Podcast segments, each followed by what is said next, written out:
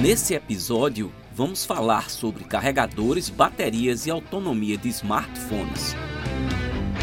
Quem foi do início do surgimento dos celulares, meu caso, sabe que o tempo da bateria era um grande problema, pois duravam muito pouco.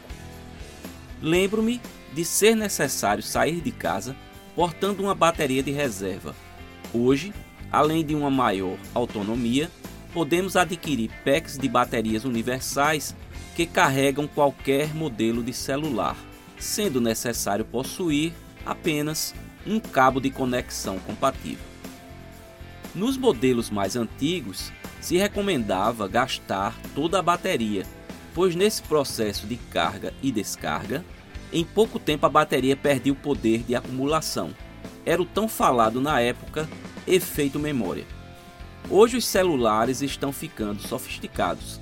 Além da evolução das baterias que equipam esses aparelhos, existem configurações de gerenciamento no próprio sistema operacional que economizam energia, tais como reduzir o brilho da tela e ou desabilitar recursos que o usuário não esteja utilizando. Recentemente, um outro tipo de carregador vem aparecendo como uma alternativa viável de carga para celulares. É o carregador por indução.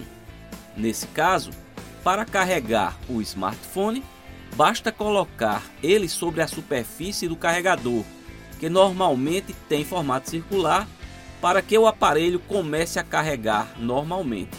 Detalhe importante: nem todos os modelos estão equipados para funcionarem com essa tecnologia.